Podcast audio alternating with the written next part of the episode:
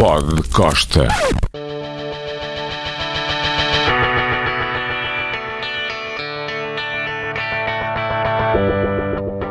Estão de novo numa zona chamada Pod Costa. É uma zona perigosa. Atenção, perigosa e tem fronteira e tudo, mas são todos bem-vindos, ok?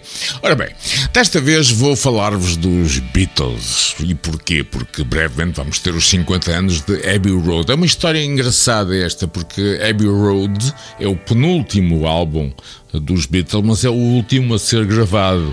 Let It Be é o último a ser editado, mas já estava pronto. A história eh, complica-se, um bocado como as telenovelas, da plot thickens, porque os quatro decidem recuperar uma série de canções, acham que Let It Be não é o disco que queriam fazer e recomeçam tudo do zero de Abbey Road, onde eu estive algumas vezes à procura do fantasma de John Lennon. Dizem-me que ele anda por lá, não tenho certeza porque não o vi, mas que acredito que lá sai lá sai. Portanto, pode ser que um dia eu veja o fantasma do John Lennon. Mas esta história tem a ver não com a edição do Abbey Road, voltaremos uh, ao assunto, é importante neste podcast, podcosta, ou podcast, como quiserem, por este motivo.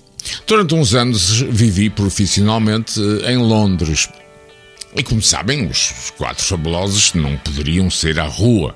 Uh, imaginem o que era ser um Beatle nos anos 60. Aliás, essa é a grande mutação quando os Beatles passam a viver uh, no seu universo paralelo. Deixam de ser, digamos, uh, pessoas, entre aspas, normais, seres humanos pudessem ir à rua comprar um, um, pacote de cigarros ou uma cervejola ou, ou numa esquina e, e, ter com alguém que tivesse algum produto, sei lá, não sei, isso não é nada comigo, não, não tem nada a ver com isso. Não sou polícia, não sou detetive, enfim. Os Beatles tornam-se, como sabem, em mitos. E há uma altura que estou numa zona de Londres chamada Knightsbridge, onde está o famosíssimo e caro Harrods, entre outras delicadezas. Estou a atravessar a rua. Ora bem, de repente olho para o lado uh, e, fico. Pá, este gajo é o Ringo Starr. E sabem uma coisa? Estamos em 1989, 1990. E eu imaginei na altura o que é que seria em 64, ou em 63, ou em 65, o, o Ringo Starr está a atravessar uma passadeira numa cidade como Londres. E, e obviamente fiquei a olhar para ele e fiquei com a, com a dúvida. Ele é acompanhado pela esposa, pela Bárbara Bach, na altura, que era uma Bond Girl, e aliás, uma bela senhora. E fiquei com a impressão, também é evidente que a atitude de londrina, alguma flama, alguma distância, mas fiquei com a ideia, se calhar delirante, sou eu que pude reconhecer o Sr. Ringo Starr, não é?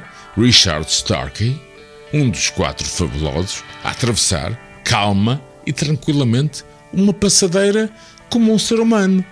Incrível, não é? É mais uma história que vos conto a partir desta zona perigosa chamada Podcosta.